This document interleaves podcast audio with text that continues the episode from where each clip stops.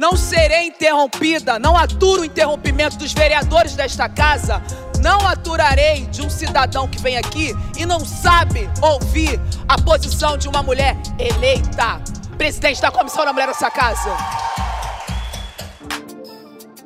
Estados Unidos fazem de tudo para impedir negros e latinos de votar. Crystal Mason, uma mulher negra do Texas, foi sentenciada a cinco anos de prisão por ter votado ilegalmente, sem entender que não tinha o direito de votar.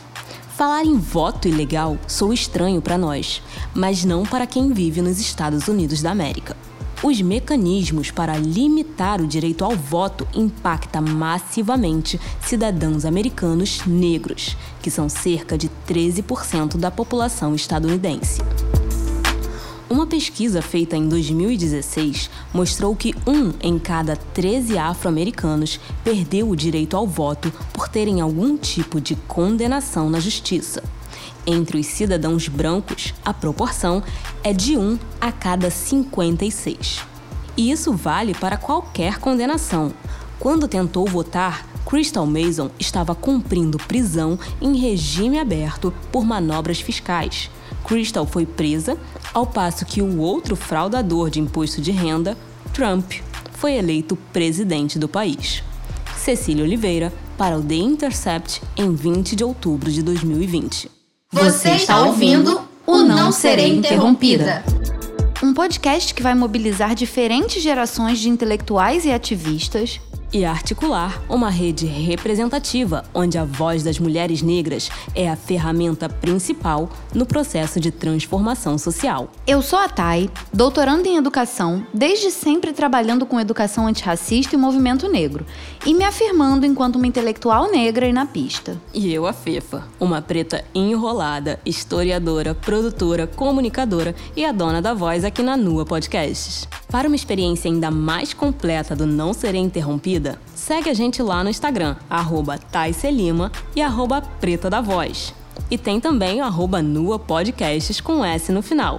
No Twitter é só seguir o arroba não underline serei. E esse episódio está sendo produzido junto ao Racializei, um perfil lá no Instagram para falar sobre pessoas racializadas. Segue a gente por lá também, é arroba racializei. E se você quer ser parte da nossa rede aqui do Não Serei Interrompida, manda um e-mail pra gente, nsi@nuapodcast.com.br. Com elogios, críticas, sugestões de pauta para os próximos episódios, a gente também quer ouvir vocês. E se você gostar desse episódio, indica para mais uma pessoa e nos ajude a aumentar ainda mais essa rede de mulheres negras reeducando a sociedade.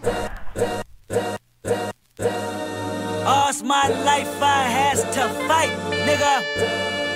All's my life I hard times like yeah, bad trips like yeah. Nazareth, I'm fucked up, homie, you fucked up, but if God got us, then we gon' be alright. Nigga, we gon' be alright. Nigga, we gon' be alright.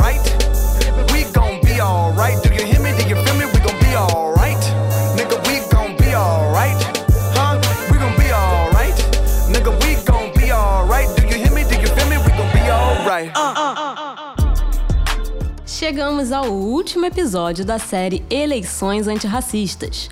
Nos três episódios anteriores, conversamos sobre o sistema político brasileiro através da produção e vivência de mulheres negras. E para fechar a série com um tema quente, após a vitória da vice-presidente Kamala Harris e de Joe Biden, conversaremos aqui sobre eleições estadunidenses a partir de uma perspectiva racializada.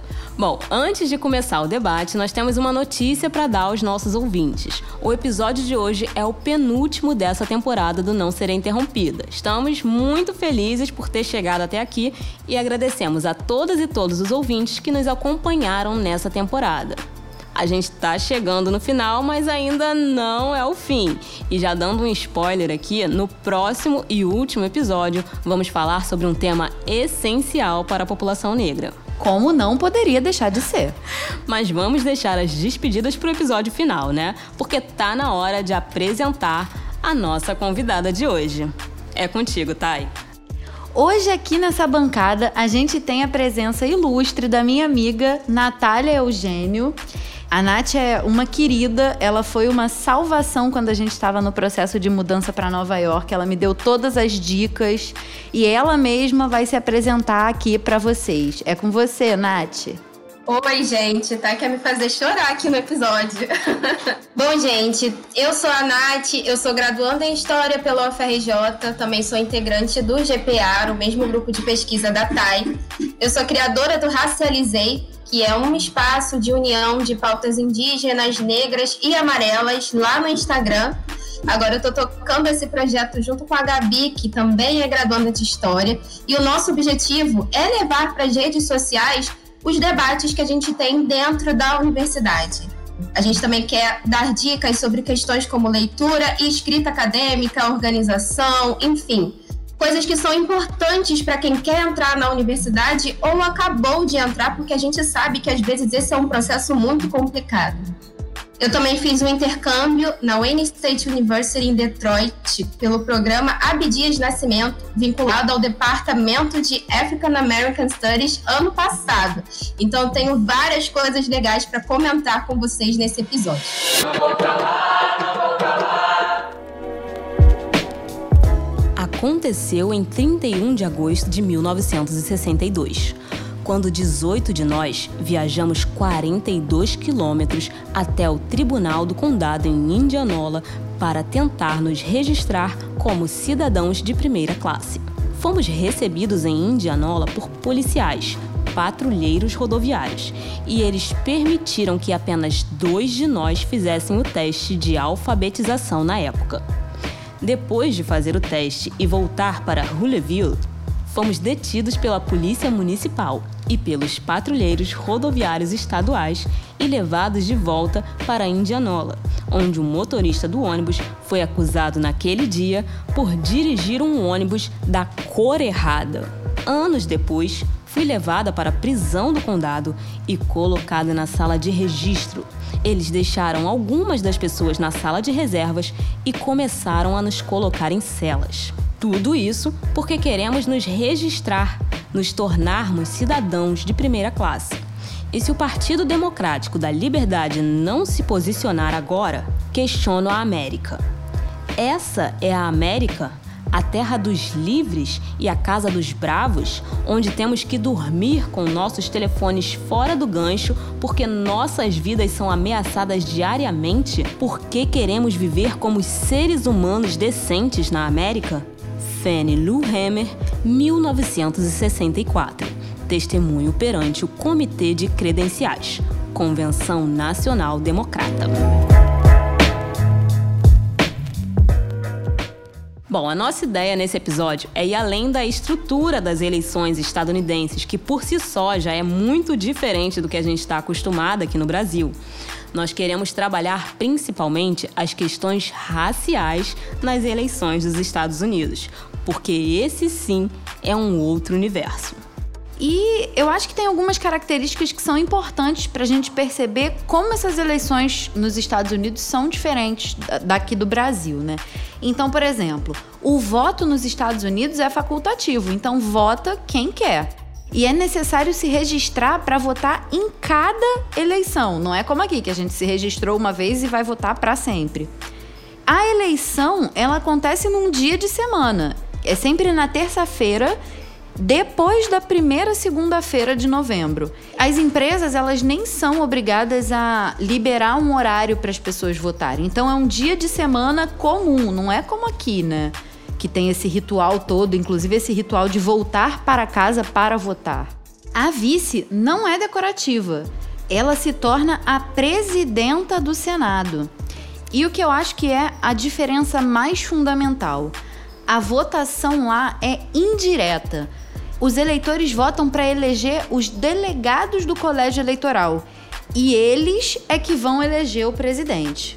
São 538 assentos divididos em 435 vagas de acordo com a demografia dos 50 estados do país. 100 vagas para cada par de senador eleito por cada estado e mais três votos para os distritos de Colômbia e Washington.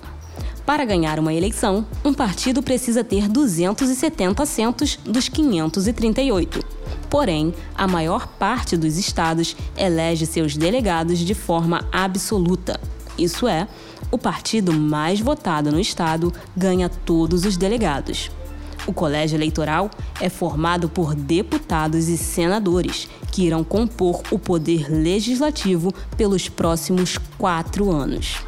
E um boletim coronavírus. Esse ano, especificamente, as pessoas puderam votar com três dias de antecedência e por correspondência. E foram exatamente esses votos por correspondência que decidiram as eleições. Nath, você falou, né, que você foi intercambista na Wayne University e você viveu lá durante um ano, né? Como é que foi a tua experiência com as eleições? Bom, Thay, curiosamente eu acabei realmente tendo uma experiência com as eleições. Isso aconteceu porque, como uma aluna estrangeira, eu precisei fazer o ELI, que é um curso de inglês intensivo voltado para alunos estrangeiros. Nesse curso, a gente precisou fazer uma disciplina chamada Media and Culture. E os objetivos dessa disciplina era realmente apresentar as questões culturais dos Estados Unidos para os alunos que estão vindo de fora. Principalmente porque existem muitos alunos asiáticos dentro da universidade e a própria universidade ela tem um caráter realmente internacional. Dentro dessa disciplina, a gente precisou fazer um trabalho e esse trabalho estava diretamente relacionado com as eleições. Naquele tempo, né, pensando aí que eu fui no ano passado lá para Detroit, o que estava acontecendo era uma corrida eleitoral para escolher o candidato do Partido dos Democratas. O candidato do Partido dos Republicanos já era o Trump, mas ao contrário do que a gente tem aqui no Brasil, eles escolhem quem vai ser o candidato do partido. Então, a gente pôde ter essa experiência lá a respeito das eleições. E eu também precisei fazer um trabalho em que a gente tinha que escolher uma temática e acompanhar essa temática nos jornais, enfim, nas mídias sociais em geral, durante todo o período que a gente estava ali na disciplina. Eu escolhi falar sobre as reparações para descendentes de escravizados nos Estados Unidos. E essa foi uma pauta que eu vi sendo mencionada também na questão das eleições, sabe? Alguns candidatos, né, eles se posicionaram publicamente a respeito disso. E apesar dessa pauta ela não ter passado no Senado, houve uma discussão bem calorosa sobre isso. Foi uma discussão tão grande que chegou também nas eleições. Você mencionou essa questão das reparações, né? E pelo que eu entendi, me corrija se eu estiver errada, né? Essa acabou sendo uma pauta que foi bastante observada, né? Pelas mídias sociais e pela imprensa, etc. Só que é curioso que essa é uma pauta racial que está muito ligada ao que eu imaginaria aqui no Brasil como uma pauta racial. É uma pauta relativa à população negra e aos descendentes de escravizados. Só que assim, quando eu cheguei lá em Nova York, eu nesses dois meses que eu passei lá, né? Eu também fiz uma disciplina. Era uma disciplina sobre desigualdades educacionais, lá na NYU, em Nova York. Teve um momento em que a gente se apresentou e tal, e, e fez uma síntese da nossa experiência com relações raciais.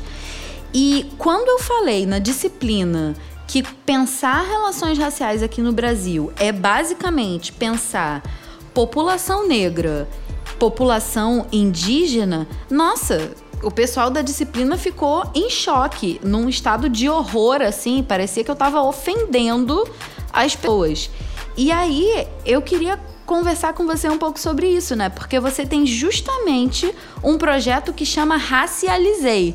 E acompanhando a tua trajetória, eu percebi que o Racializei surgiu quando você voltou de Detroit, né? Você percebeu muita diferença quando se fala nesse debate de raça? Como é que foi essa tua experiência lá em pensar raça, morando um ano em Detroit, numa universidade internacional? É, Thay, é, sim, eu senti bastante diferença, porque ao contrário do que a gente vê aqui no Brasil, né, existe uma diversidade racial bem evidente. Então, no meu caso, por eu estar vinculada a uma universidade que era composta por muitos alunos estrangeiros, eu tive contato com pessoas de vários locais do mundo. É até curioso porque a gente precisava ir bastante para Dearborn, que é uma cidade próxima a Detroit, porque lá é onde fica o Walmart, assim, os mercados maiores. Dearborn é uma cidade muçulmana, sabe? Eu fiz um amigo lá também, que inclusive ele também veio para cá pro Brasil, e ele falava bastante sobre Dearborn. E aí eu consegui perceber que Dearborn é uma cidade muçulmana através desse meu amigo. Eu tive a oportunidade de ir para Washington, D.C., né, a capital do país, e lá eu também consegui observar que realmente existe muita diversidade. Eu acho que lá existe esse conceito né, de people of color, ou seja, as pessoas de cor, e é um termo que ele vai abranger realmente todas as pessoas de cor, né? Então, muita gente que se considera amarela, né, que é o pessoal do leste asiático, né? Os vermelhos estão relacionados aos nativos, os indígenas, os negros, né? Ou seja, lá eles utilizam black mesmo, que é o povo preto. Enfim, tem os marrons também, que são o pessoal do Oriente Médio, pessoal do sul da Ásia eu acredito que pelos Estados Unidos realmente ser esse local onde muitas pessoas ao redor do mundo elas vão até lá com algum propósito, você tem uma diversidade racial bem evidente. Pois é, essa questão racial ela fica muito evidente assim, inclusive eu lembro que nessa disciplina que eu fiz, a professora, a primeira coisa que ela apresentava eram as categorizações raciais dos Estados Unidos, né? Então eu lembro que tinha uma coisa de tipo cidadãos do sul do Pacífico. E essa era uma categoria racial que tipo para mim, na minha cabeça de brasileira é muito difícil entender isso, né? E uma outra coisa curiosa que eu vi também sobre essa questão racial nos Estados Unidos foi assistindo recentemente uma série americana negra, Blackish, e tem um episódio que eles falam da, da mãe da família, né? Que é a Rainbow.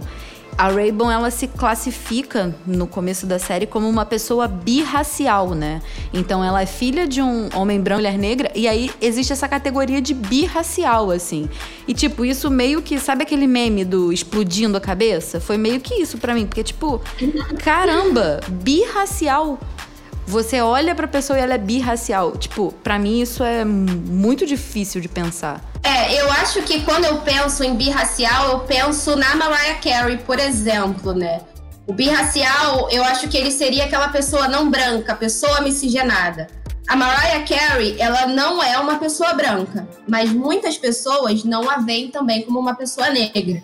Então, o birracial, ele seria esse entre lugar você não é uma pessoa branca, mas você também não é uma pessoa negra. Você é visto como racializado, mas o que é evidenciado para você é a questão realmente dessa miscigenação. É curioso, né? Porque a sensação que eu tive é que, com muitas coisas aqui, isso se vincula muito à discussão sobre ser pardo no Brasil, eu acho. Ao fim do episódio, a minha sensação foi que acaba sendo uma questão política também, assim, para algumas pessoas, porque talvez no caso da Mariah seja possível entenderem ela como uma pessoa racializada, mas tipo, no episódio a Raybon decide que ela se enxerga como uma mulher negra, né? Então, mesmo que tenha algumas diferenças significativas na classificação, e eu acho que isso tem muito a ver também com a história do país, a história da escravidão, o fato de lá a segregação racial ter sido legalizada e aqui a gente ter tido um incentivo à miscigenação, enfim. Eu acho que tudo isso cria essa diferença enorme. Mas eu acho que tudo isso se unifica também nessa perspectiva mais política de entender raça, né? Bom, a gente já pensou nas diferenças significativas entre o processo eleitoral e entre a questão racial no Brasil e Estados Unidos. Agora falta pensar um pouco sobre como essas duas coisas se conectam para desfavorecer a população negra e racializada nas eleições estadunidenses. A gente já tinha comentado antes, né, de que uma das diferenças significativas entre as eleições no Brasil e as eleições nos Estados Unidos é que a população ela precisa se registrar para cada processo eleitoral. E aí, isso é uma questão que incorpora um critério racial que é muito importante, né? As regras para que um cidadão possa se registrar, elas variam de acordo com cada estado. E apesar dos estados criarem as regras, são os distritos que registram o voto, né? É uma coisa meio parecida com a zona eleitoral.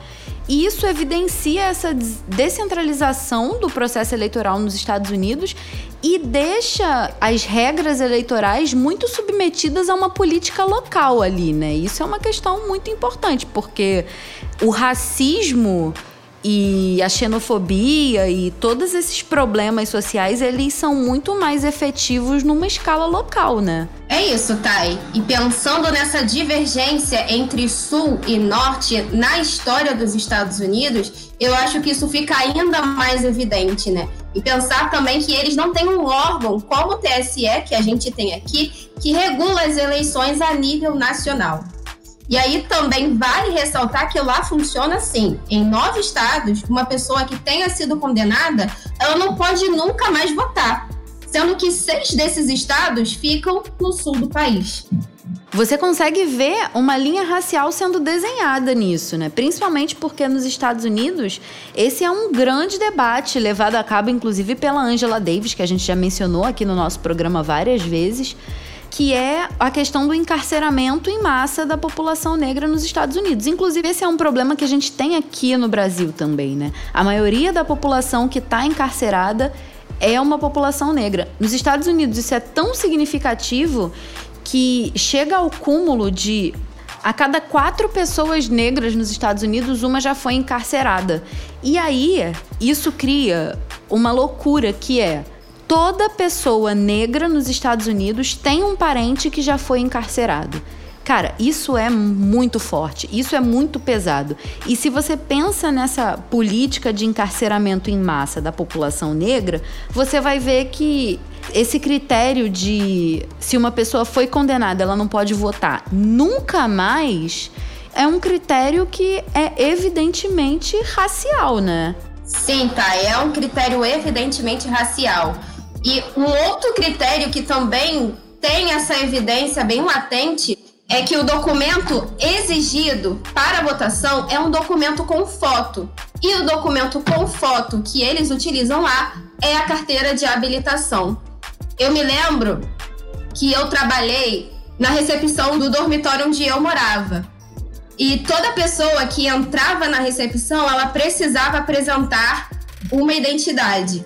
E a identidade que eles sempre apresentavam era a carteira de habilitação. Então, isso é uma coisa super comum. Eu nunca vi um, um documento como o RG, por exemplo, e eu também nunca tinha parado para pensar nessa proporção quando a gente está realmente falando sobre eleições, né? Então, esse critério ele já começa da própria documentação para a pessoa ir votar. Pois é, né? São várias questõezinhas que, mesmo que hoje existam leis de direito ao voto que garantem à população negra nos Estados Unidos a votação, são essas pequenas leizinhas, né? Esses pequenos detalhezinhos que fazem ainda hoje como acontecia lá com a Fannie Lou Hammer, que é população negra sendo impedida de votar, seja por uma força organizada do Estado, sejam pelos pequenos detalhezinhos e dificuldades colocadas nessa trajetória, né? No ano de 1955, a população negra estadunidense iniciou uma intensa mobilização no Alabama que se alastrou durante anos por todo o país e ficou marcada como período de luta pelos direitos civis. A Marcha de Washington, onde mais de 200 mil pessoas marcharam até a capital do país, foi a mais famosa passeata ocorrida nesse período e contou com a participação de ativistas negros que hoje são referências mundiais quando o assunto é a luta do povo negro. Um dos pontos centrais dessa luta era a conquista do direito ao voto para a população negra, uma pauta que teve Fannie Lou Hamer como figura central de liderança.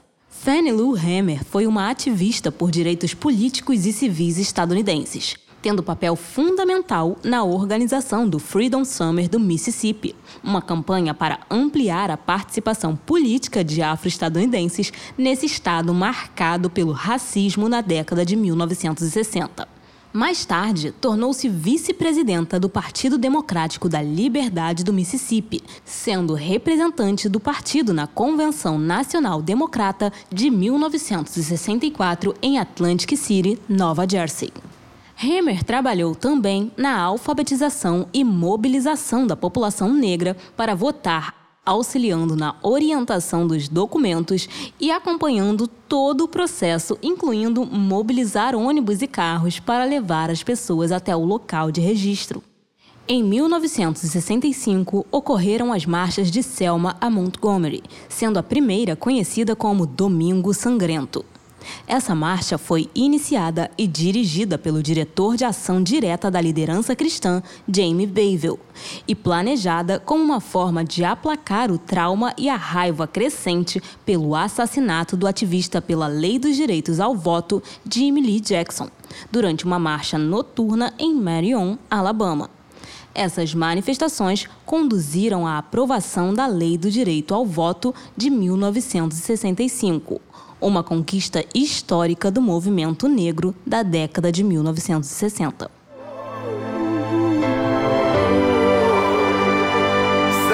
Now for every man, woman, and child. Even Jesus got his crown in front of a crowd. They march with the torch, we gon' run with it now. Never look back, we done gone hundreds of miles. From dark roads, heroes, to become a hero. Facing the League of Justice, his power was the people. Enemy is lethal, a king became regal. Saw the face of Jim Crow under a ball ego. No one can win a war individually. It take the wisdom of the elders and young people's energy. Welcome to the story we call victory, the coming of the Lord. My eyes have seen the glory. One day, when the glory comes,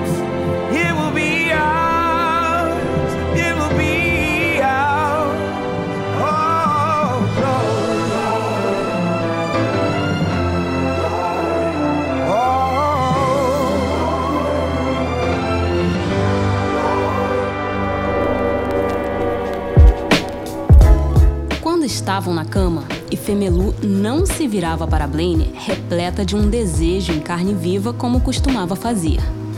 E quando ele a procurava, seu primeiro instinto era se afastar. Eles se beijavam com frequência, mas ela sempre mantinha os lábios firmemente fechados. Não queria a língua dele na sua boca. A paixão fora sugada daquela união mas havia uma nova paixão vinda de fora de ambos, que os uniu numa intimidade que jamais tinham experimentado antes. Uma intimidade indistinta, silenciosa, instigante. Barack Obama. Sem fazer esforço, sem sombras da obrigação e do ceder, eles concordaram em relação a Barack Obama. Trecho do livro Americanar de Chimamanda Adichie.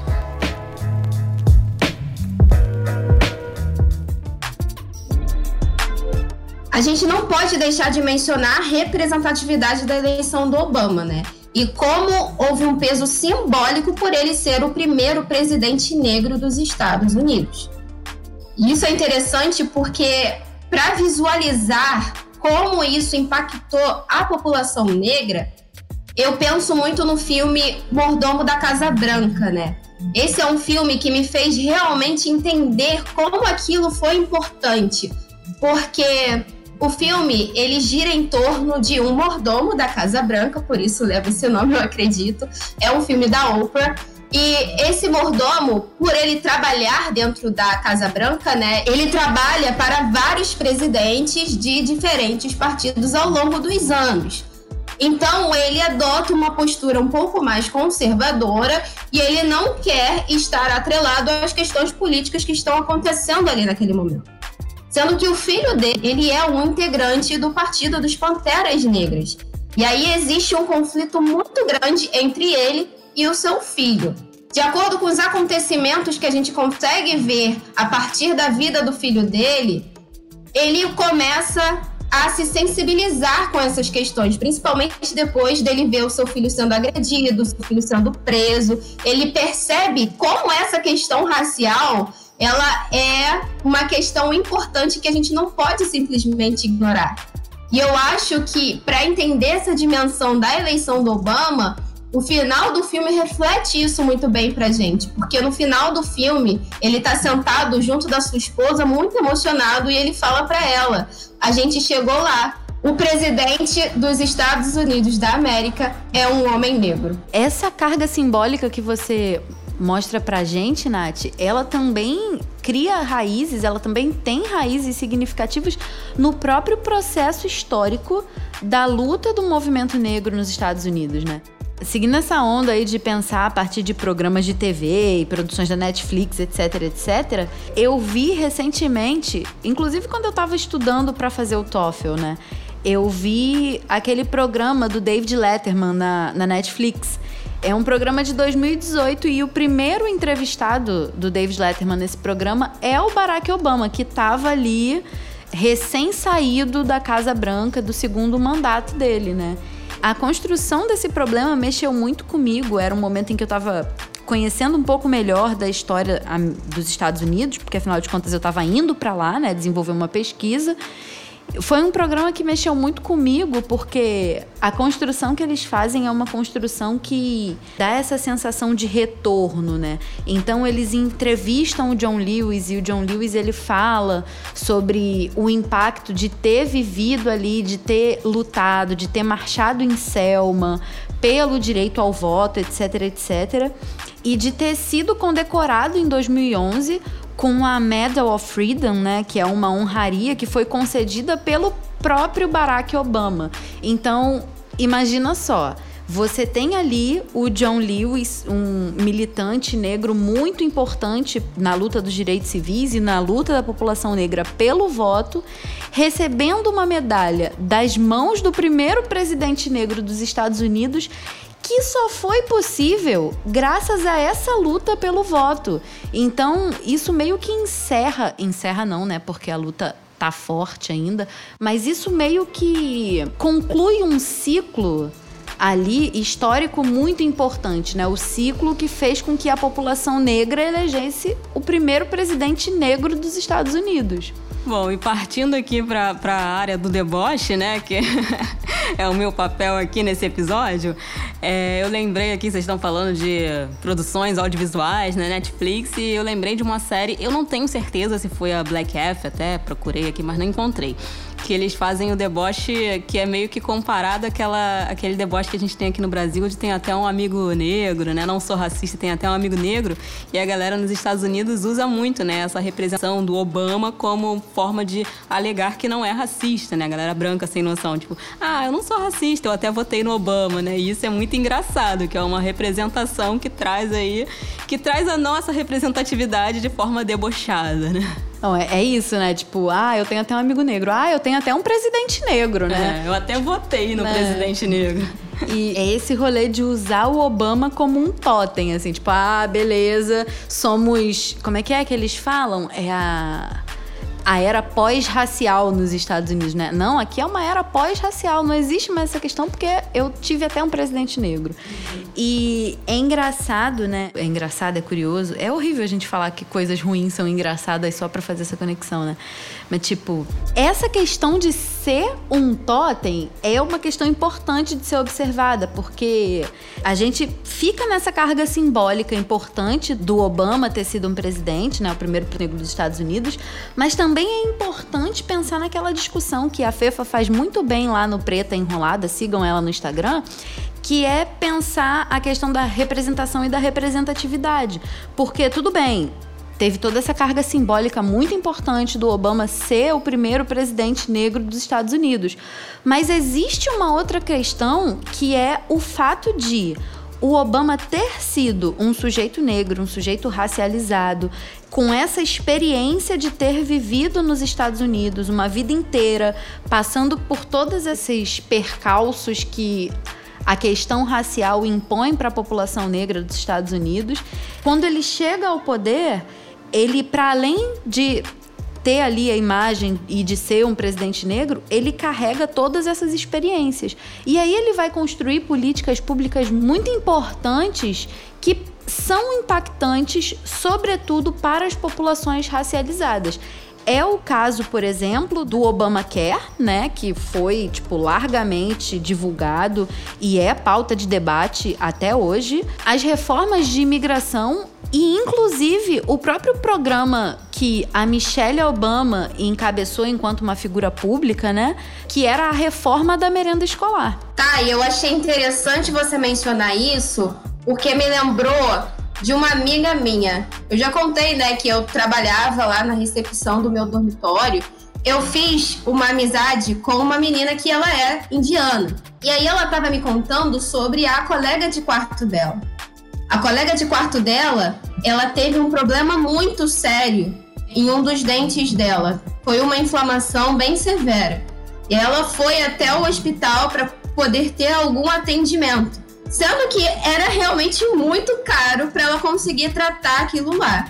E aí essa minha amiga estava me explicando que na Índia existe um sistema de saúde muito parecido com o SUS, né? Você consegue ter um atendimento e não precisar pagar por isso. Foi mais barato para essa amiga dela comprar uma passagem para a Índia, voltar para casa, ser tratada lá no hospital e depois voltar para os Estados Unidos. Ou seja, ela precisou fazer uma viagem internacional e foi mais barato do que se ela tivesse simplesmente ido a um hospital nos Estados Unidos, onde ela já estava, para poder corrigir esse problema que ela estava tendo.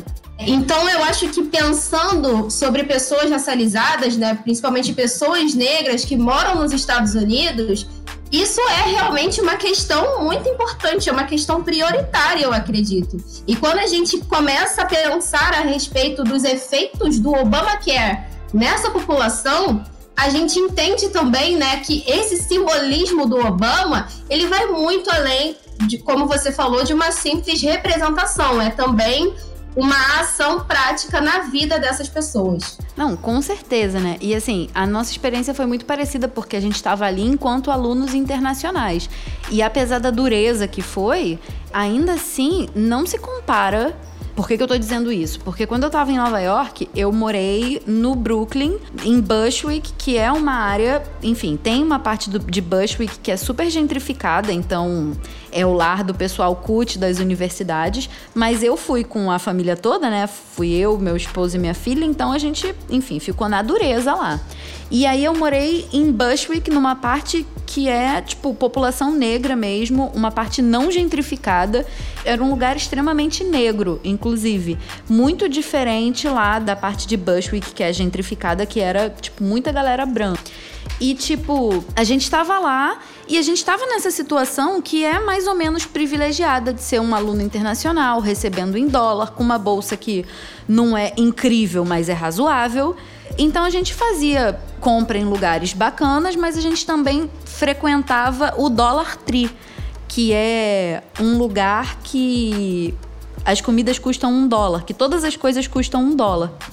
A gente ia lá para comprar coisas que assim era uma complementação para as nossas compras, mas a gente via famílias, assim, famílias grandes e famílias negras que saíam de lá do Dollar Tree com um carrinho cheio de compra do mês. E aí você fica imaginando qual é o tipo de alimentação que essa família tem se a criança dessa família ela consome em casa as refeições com produtos do Dollar Tree, cheias de sódio, cheias de gordura, coisas que são muito mais químicas do que naturais. E quando ela chega na escola, a merenda da escola é um horror. Assim, é um horror. A filha ela teve essa experiência de estudar numa escola americana e ela não comia a comida. Ela chegou em casa uma vez contando que eles pegavam esses milhos, sabe, milho de latinha, parte da refeição da merenda escolar era o milho de latinha frito em óleo. Gente, isso é uma política de morte.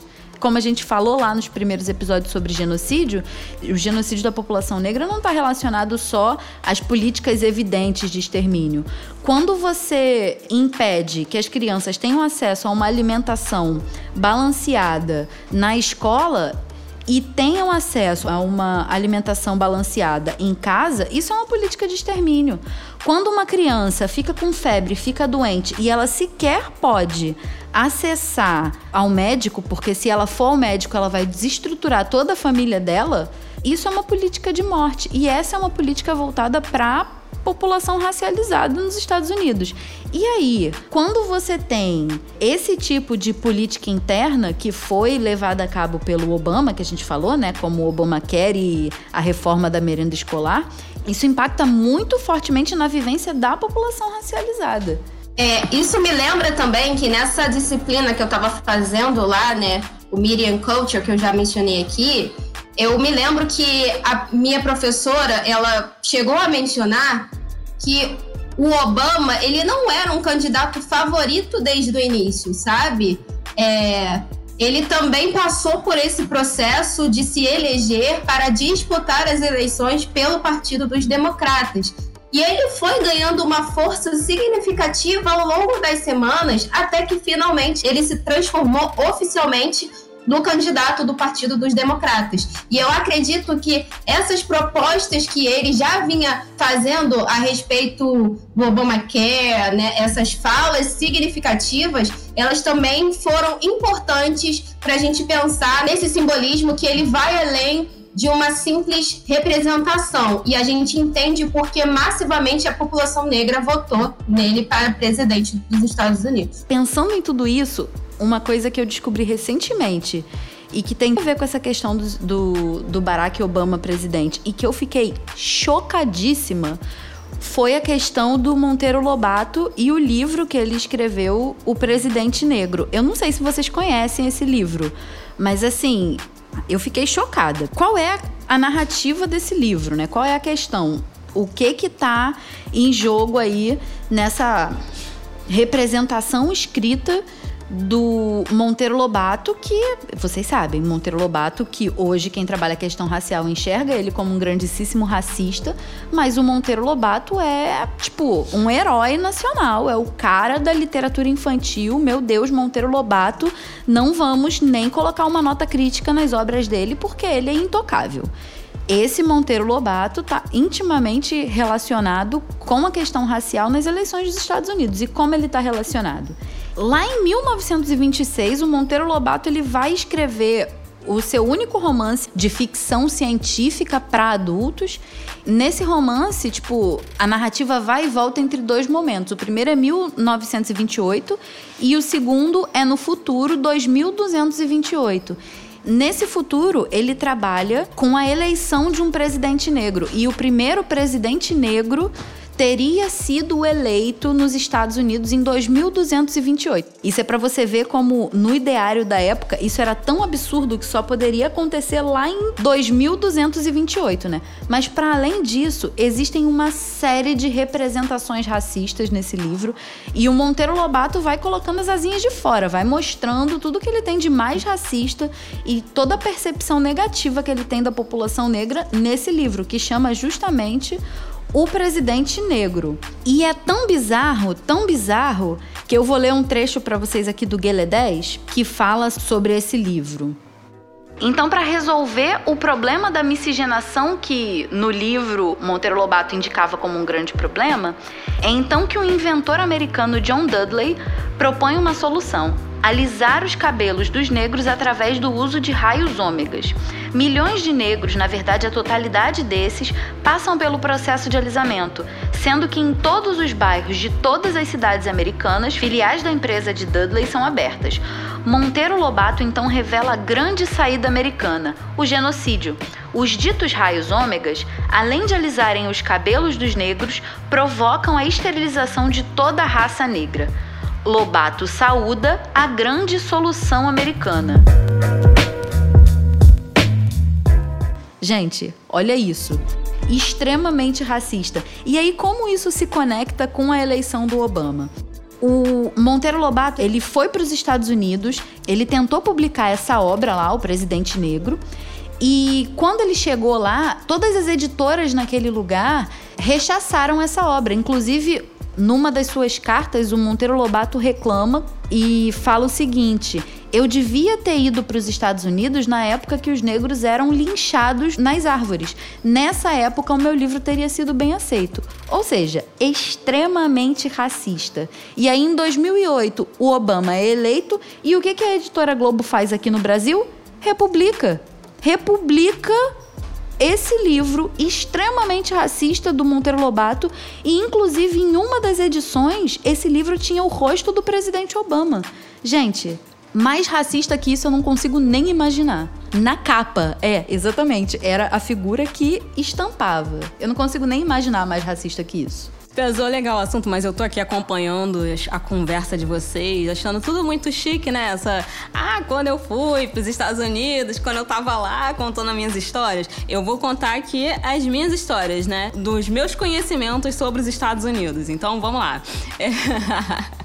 Que na verdade são todos através da televisão. Mas falando sério aqui sobre essas vivências que a gente entende, né, compreende nos Estados Unidos, imagino que vocês tenham experimentado isso, né, pessoalmente, mas que a gente acha que não sabe muito como é a realidade, né? Às vezes a gente até entra, até na faculdade mesmo, tipo, a gente entra e começa, caramba, os Estados Unidos, o, o movimento negro nos Estados Unidos é muito forte, a gente nunca viu sobre nada disso na escola, né?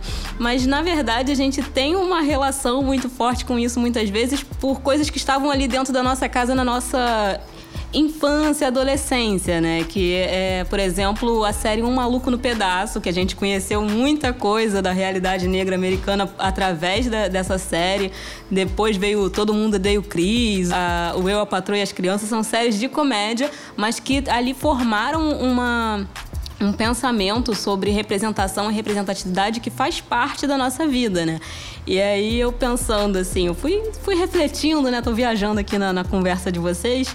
E isso foi muito engraçado. Teve uma ocasião, assim, é um exemplo muito forte, né? De como essa representação, essa representatividade funciona. Foi a minha sobrinha, que ela tá acostumada, né? Até acompanhar o Todo Mundo Odeia o Cris. Ela tem três anos de idade em 2020. E aí a gente, claro, né, faz aquela formação já desde a infância de olha aqui, isso aqui com três anos não tinha na minha televisão, agora você tem. E aí ela começou a ver o filme da Michelle Obama com a gente aqui. Aí depois ela, na verdade, ela começou a ver com as minhas duas irmãs, né? Com a mãe dela e a minha a outra tia. E aí ela me ligou falando: Fefa, Fefa, eu vi o filme da Rochelle Obama. Ou seja, né, ela acha que a Rochelle é a, foi a, a, a, primeira dama dos Estados Unidos. Então é muito engraçado, né? Confundir né, a realidade com a vida real, assim, achei, acho muito significativo na nossa, nesse histórico, né? De que a gente tá cada vez mais tendo essa vivência do, do movimento negro na pele, né? Na, tanto do movimento negro americano quanto tenta essa é, reforçando isso na nossa cabeça aqui no Brasil, que é uma construção que, de fato, quando a gente era criança, imagino vocês também, assim, não teve tão fortemente como a gente tem hoje com as nossas crianças, né? E o mais bacana disso é que é uma circulação transnacional, né? Então, a gente a gente não, mas as nossas crianças de hoje, elas têm essas referências daqui do Brasil, têm as referências dos Estados Unidos e, enfim, isso vai criar crianças extremamente potentes. E é uma importância da mídia, né? Da influência da mídia na nossa, que a gente tem muito ruim, né? Por, por um lado, porque aqui no Brasil a gente não teve essa influência tão forte nas mídias tradicionais, mas por outro lado a gente teve aí algumas coisas que vieram dos Estados Unidos que fizeram a gente desenvolver fortemente essa consciência e está transformando hoje como a gente está transformando as narrativas midiáticas no Brasil. Mas era só isso. Só isso, gente.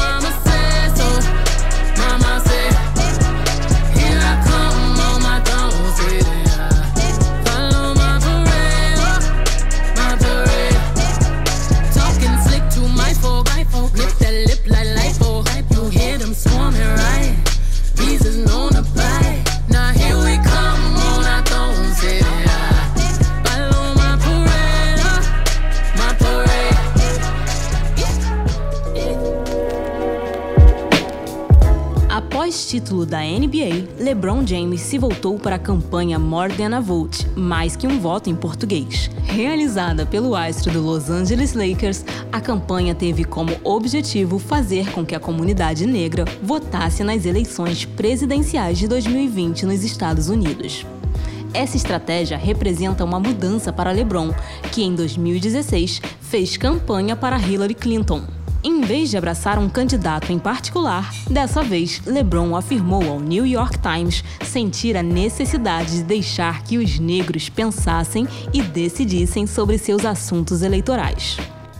O astro afirmou o seguinte: Muitos de nós simplesmente pensamos que nosso voto não conta. Foi isso que nos ensinaram. Foi assim que fomos educados. Foi assim que sempre nos sentimos. Nos sentimos um pouco institucionalizados, mas quero dar a todos a informação correta. Quero que todos saibam o quanto podem ser importantes. LeBron também foi questionado sobre como essa estratégia se relaciona ao atual presidente Donald Trump. Ele sempre foi um franco crítico de Trump e, em sua resposta, o jogador não se referiu diretamente ao presidente, mas disse: Eu não costumo discutir com ninguém e, com certeza, não discuto com aquele cara. Mas nós queremos o melhor. Queremos mudança em nossa comunidade. Sempre falamos sobre querer a mudança e agora temos a oportunidade de fazer isso adaptação de entrevista ao New York Times em outubro de 2020. A campanha promovida pelo astro do basquete LeBron James pode ser comparada à Freedom Summer do Mississippi, que, cita, que citamos anteriormente.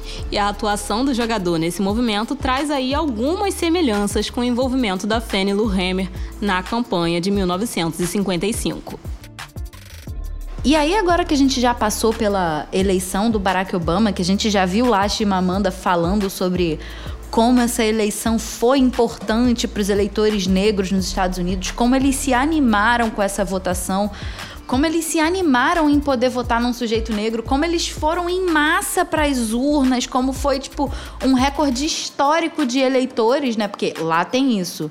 Você não disputa voto entre um candidato e outro, você tem que fazer as pessoas irem votar. Porque tem uma galera muito grande que nem sequer vota porque não se registra, porque não se sente representado. E aí o Obama leva todo mundo para votar. A população negra tem um número histórico, um recorde histórico de eleitores. Ele sai e a gente tem uma outra eleição. A candidata dessa eleição é a Hillary Clinton. Então, o Partido Democrata fica ali muito confortável. Então, ó, o Obama foi o Obama foi eleito, as pessoas estão satisfeitas, estão contentes, agora a gente vai botar uma mulher, né? A gente já botou um homem negro, vamos apresentar lá essa candidata mulher. E aí o que, que acontece? Nossa, a candidatura mixa. E você tem um fenômeno, né? Tipo, a candidatura da Hillary, ela conseguiu mais de 80% dos votos das pessoas negras. Mas acontece que menos de 40% dos negros foram votar. Então, aquela imagem da Hillary, ela não foi o suficiente para fazer com que a população negra fosse votar na Hillary. Eles não se registraram, eles não foram lá, não votaram. Inclusive, parte disso se deve à atuação dela durante a reforma penal do governo, que a gente já conversou lá antes, né? A questão do encarceramento em massa da população negra é um problema muito grande nos Estados Unidos e a Hillary Clinton tinha atuado na reforma penal que jogou ainda mais a população negra nas cadeias dos Estados Unidos. E aí, toda essa questão da representatividade que importava e importou para a eleição do Obama michou na eleição da Hillary. E aí, como reação a esse fenômeno, a gente tem o quê? O Trump. Eu acho interessante, Thay, a gente também pensar nessa questão para outros povos racializados, né? E como eles se posicionaram nessa eleição entre a Hillary e o Trump. Por exemplo, os votos latinos, eles se dividiram de forma bem próxima entre eles dois, e a candidatura da Hillary, ela não foi bem aceita pelas populações racializadas. E aí eu acho que vale a pena a gente também problematizar e pensar e refletir também sobre essas questões e principalmente refletir nesses sujeitos racializados, né? Porque o nosso pensamento imediato quando a gente está falando sobre a população latina é pensar que essa população ela vai repudiar totalmente o Trump, principalmente por causa daqueles discursos sobre construir um muro entre os Estados Unidos e o México. Mas eu me lembro muito bem de uma série chamada One Day at a Time. É uma série que eu gosto muito, mas é uma série também que a galera problematiza bastante, porque a abuelita, a avó da série, né, que é a personagem mais engraçada, ela é super a favor dos Estados Unidos e ela faz um discurso como se os Estados Unidos a tivesse salvado da ditadura cubana, sabe? Ela fala é, desse período, né, do Fidel Castro com muito rancor. Então, eu acho que vale a pena a gente também pensar, né, que não existe um pensamento homogêneo aí dentro dessa questão das pessoas racializadas, né?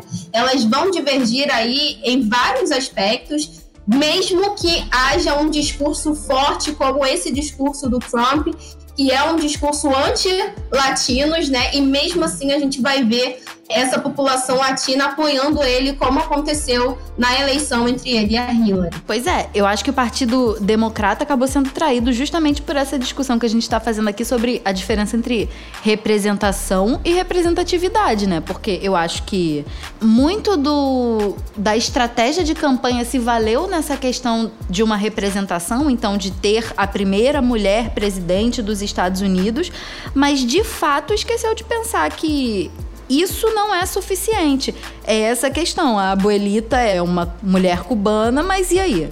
As pautas dela não estão de acordo com as pautas da, da representação de ter uma mulher é, presidente dos Estados Unidos. Elas estão mais alinhadas com outras questões. E eu acho que, nesse sentido, o Partido Democrata acabou sendo traído, né? Não basta só colocar uma mulher para ser presidente dos Estados Unidos se a política dela não reflete a carga de experiência e a carga da população racializada, como não refletia, né? E aí, o que que acontece? O Trump ganha. Acho que é bom a gente lembrar que o Trump ganha porque no, nos Estados Unidos, né, as pessoas simplesmente não foram votar, não é porque as pessoas racializadas votaram no Trump, né? É isso, não engajou as pessoas a ir votar. Exatamente, isso é sensacional porque é essa diferença. Não é que não é como aqui o nosso fenômeno do Bolsonaro, né? É. Tipo, mais da metade da população brasileira votou no Bolsonaro. Não, é porque lá as pessoas precisam ser cativadas cativadas a irem votar. E a imagem da Hillary não cativou essas pessoas a irem votar. E aí essa é uma diferença que realmente impacta no nosso entendimento do processo, né? E aí é isso, a gente tem esse cenário apocalíptico. Trump eleito presidente dos Estados Unidos, quatro anos complicados, né? A gente tem de novo o processo de eleições primárias do Partido Democrata. E aí Nesse contexto, o que acontece? Uma explosão de candidaturas racializadas, porque aí as pessoas começam a se dar conta do perigo que é não ter essas imagens e esses sujeitos que representem de fato as experiências dessa população. E aí eu acho que você pode falar muito melhor sobre isso, né, Nath? Porque você de fato estava lá na época dessas eleições das primárias do Partido Democrata. Sim, tá. E inclusive eu me lembro que nessa disciplina que eu estava fazendo, que eu já mencionei, a professora ela decidiu distribuir os candidatos entre os alunos e a gente tinha que acompanhar esses candidatos ao decorrer do semestre. Eu acompanhei dois candidatos, que foi o Cory Booker e o Julian Castro, e eu percebi, acompanhando eles dois, né, como a pauta racial, ela não é uma pauta secundária, muito pelo contrário. Ela é uma pauta primária e tão importante quanto a gente falar, por exemplo, de saúde, de educação, de segurança, sabe? Essas questões que a gente sempre vê sendo mencionadas. Eu acompanhei o debate, né, dos democratas, que realmente ocorrem debates, né, para que essa eleição ela ocorra eu entendia ali assistindo que realmente, assim, eles debatem a respeito disso o tempo inteiro e você vê isso se repercutindo na mídia em geral também, sabe? A gente tinha que acompanhar o New York Times, que ela entendia que era um jornal um pouco mais imparcial e a gente via assim essa questão sendo colocada o tempo inteiro, sabe? Tanto Cory Booker mencionando, tanto quanto Julian Castro como um candidato de origem latina, indo até a borda e chamando a imprensa para poder falar a respeito disso e denunciar o Trump, né? Então eu percebi como que essa é uma pauta que assim realmente importa. Eu me lembro também como a Kamala Harris, ela foi uma figura muito visada também nesse sentido, sabe? Por exemplo, a questão das reparações que eu já mencionei aqui, ela foi uma das pessoas que se posicionou a respeito das reparações, sabe? Ela tinha propostas para a população negra nesse sentido ela realmente estava super engajada e super inteirada dessas questões. E, e ela deixava isso explícito durante toda a campanha dela. Então, acho que foi muito importante essa disciplina nesse sentido de perceber como essa questão racial, ela realmente ela tá ali centrada nas eleições e é aquela coisa, assim, eu não quero só saber sobre saúde, sobre educação num ponto de vista frio. Eu quero saber como que é essa questão da saúde e da educação para a população latina. Eu quero saber isso para a população negra. Eu quero saber realmente quais são as propostas dos candidatos voltados para as populações racializadas. E aí, com isso que você está falando pra gente, Nath, a gente tem uma cena formada, né? Então, o que, que é essa cena? A gente tem uma candidatura da Hillary há quatro anos atrás que não empolgou de maneira nenhuma e que não foi suficiente para mobilizar as pessoas e levá-las a votarem. A gente tem uma explosão, uma emergência de candidaturas racializadas nas primárias dos partidos democratas. Você tem ao mesmo tempo, o Joe Biden, que acabou sendo o vencedor dessas primárias. Então você tem esse sujeito que representa mais um homem branco no poder, representa uma figura que provavelmente não empolgaria essas massas a irem votar também, principalmente a partir de uma série de políticas que ele tem. Mas você tem ainda mais uma questão de tensionamento que é o movimento Black Lives Matter, que já tinha sido criado há um tempo, mas que reemerge a partir do assassinato do George Floyd. Então esse movimento Black Lives Matter, ele acaba tensionando a sociedade num período em que aquela sociedade dos Estados Unidos já estava passando por uma crise que era a mesma crise pandêmica, né, do COVID-19 no mundo inteiro. Então você tem uma cena que se tensiona com o movimento Black Lives Matter, uma série de camadas sociais elas começam a emergir. Você começa a ter a NBA se manifestando, por exemplo, e aí pensar o que é a NBA se manifestando é muito importante, porque nesse momento todos os olhos se voltam para a NBA porque era o único esporte que estava prestes a voltar a funcionar. E os próprios jogadores eles se articulam ali para botar em evidência esse movimento Black Lives Matter e depois botar em evidência esse movimento do More Than Vote, como a Fefa já mencionou. Então, para além disso, você tem um movimento que se espalha para o mundo inteiro. Ou seja, a questão racial, principalmente a questão da população negra nos Estados Unidos, volta para o centro do debate. E você tem um partido democrata que precisa lidar com o fato de que a candidatura da última mulher branca não empolgou, a candidatura desse homem branco vai empolgar e o opositor é o Trump. E aí, o que que acontece? O que que se faz? E aí, qual é a solução nesse cenário que se apresenta? A vice-presidente Kamala Harris. É, Thay, mas antes de falar da Kamala, eu queria citar aqui uma figura que também foi de extrema importância nessas eleições. Stacey Abrams, a arma secreta do êxito democrata na Geórgia.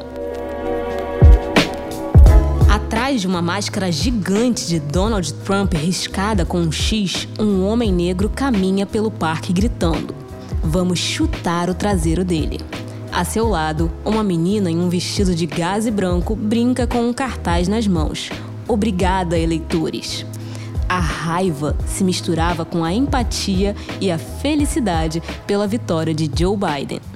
Neste sábado, no Freedom Park, em Atlanta, a capital da Geórgia, um símbolo dos avanços democráticos entre a comunidade afro-americana no sul profundo do país. Aqui, na terra de Martin Luther King, a candidatura de Biden desafiou a hegemonia republicana que perdurou por mais de duas décadas. E por trás do sucesso democrata, empurrando em silêncio, está Stacey Abrams, uma jovem veterana do ativismo na Geórgia. Stacey Abrams poderia ter passado esses últimos dias entrincheirada na sede do Partido Democrata em Washington, cercada de assessores, relatórios e pesquisas, esperando impacientemente pela hora de se proclamar oficialmente vice-presidenta dos Estados Unidos. Até o segundo trimestre do ano, essa advogada negra de 46 anos ainda aparecia na lista final de possíveis candidatas a número 2 de Joe Biden. Estrela em ascensão do partido e símbolo do sangue novo entre as fileiras democratas, sua candidatura foi rejeitada justamente por seu perfil voltado para o ativismo e a pouca experiência institucional. De volta às ruas da Geórgia, Abrams continuou a fazer um trabalho talvez ainda mais valioso: liderar a batalha contra as leis eleitorais que em estados sulistas como o dela são um dos principais obstáculos para despertar o voto proverbialmente adormecido entre os cidadãos afro-americanos mais desfavorecidos. Um local de pesca de votos que, no final das contas, foi decisivo para levar Biden à Casa Branca. É o país, 8 de novembro de 2020. Olha aí tudo se conectando. Então, a gente precisa mobilizar os eleitores a votarem. E a Stacey Abrams vai e faz esse trabalho, que é um trabalho super importante que é feito através da história do movimento negro, e é graças a esse tipo de atuação que a gente tem lá o John Lewis falando que foi possível a eleição do Obama, e é graças a esse tipo de atuação que ainda acontece aqui que a gente tem a possibilidade de ter a eleição da vice-presidente Kamala Harris e do presidente dos Estados Unidos, Joe Biden. E chegando ao final desse especial de eleições antirracistas, o que fica pra gente? Fica que no Brasil ou nos Estados Unidos a gente tá aí fazendo uma disputa para que a população negra chegue ao poder carregando toda a carga de experiências que vai se refletir em políticas institucionais, tanto aqui quanto nos Estados Unidos, que reflitam as demandas e que façam com que a população negra seja representada e seja considerada nesses espaços institucionais. E aí o movimento negro traz essa importância, né, é, que a gente falou já em outros episódios, dessa importância da, do, da articulação política negra para que os, as pessoas, o, o, povo, né, a população se conscientize de que o importante né, do voto não é porque ah, tem que ir lá porque senão eu pago multa, né? O importante do voto é você votar numa pessoa que de fato vai te representar ao assumir aquele cargo. E que conheça as suas experiências, né? Exatamente. Então, o importante é a gente ter esse envolvimento com a política, com os candidatos, né? Saber da, quem são eles para votar na pessoa que de fato represente aquilo que você defende e não puramente votar no, no que está ganhando ou no, em qualquer um para para não ganhar o que tá, que tá ganhando, porque a gente não, não acha que é certo, né?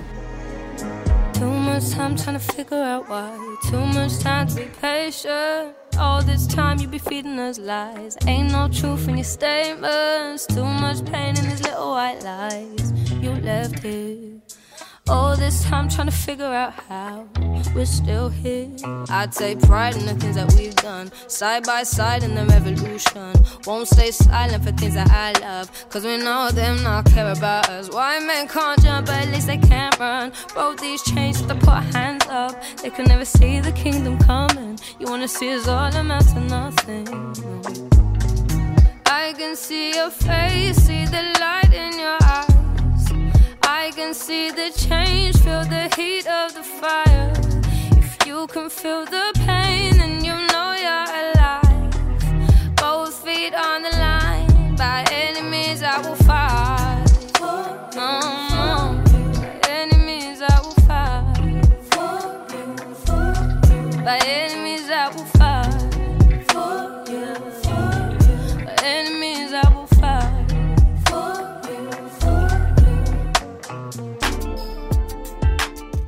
chegamos ao final desse episódio e da série sobre eleições antirracistas. No programa de hoje, a gente deu um panorama a respeito das eleições estadunidenses. No caso, a Thay e a Nath que deram esse panorama. E eu achei ótimo porque, sinceramente, eu tava sem entender muita coisa dessas eleições.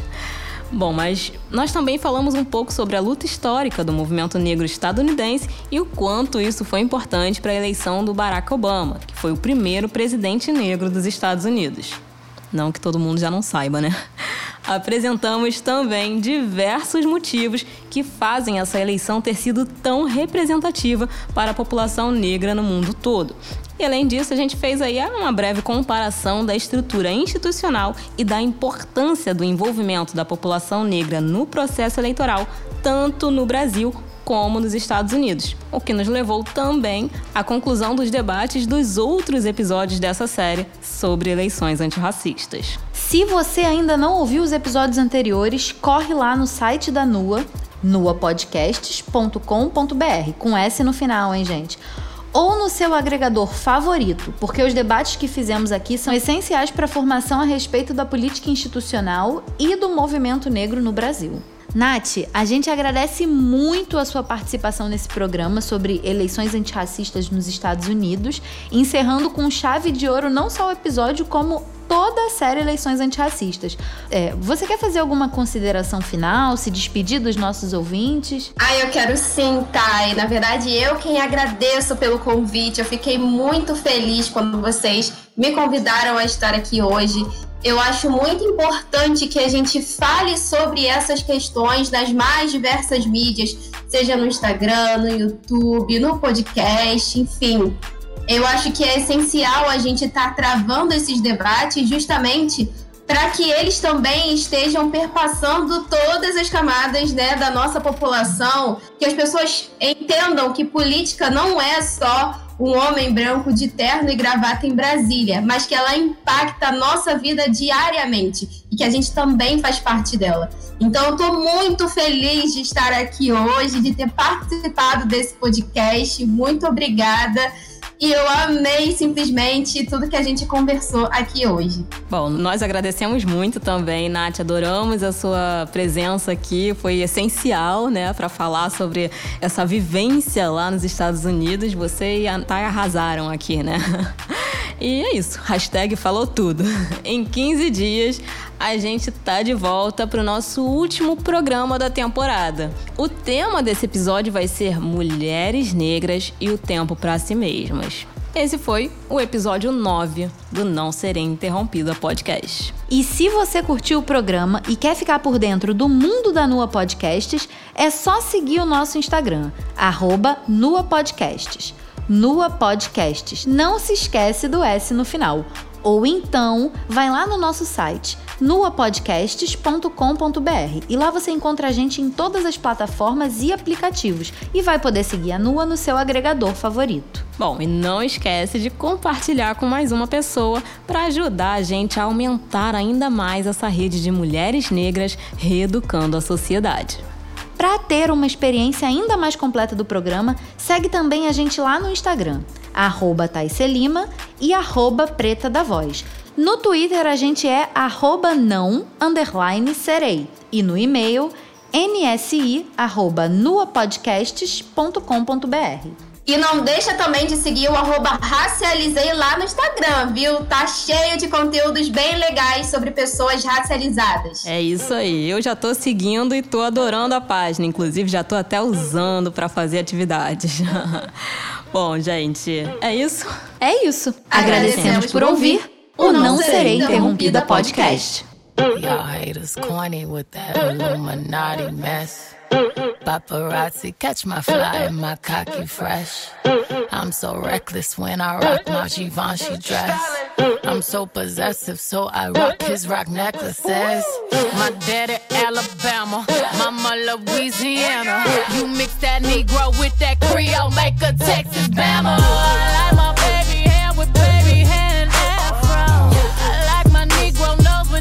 With Jackson 5 nostrils. I earned all this money, but they never take the country out me. I got hot sauce in my bag. Swag.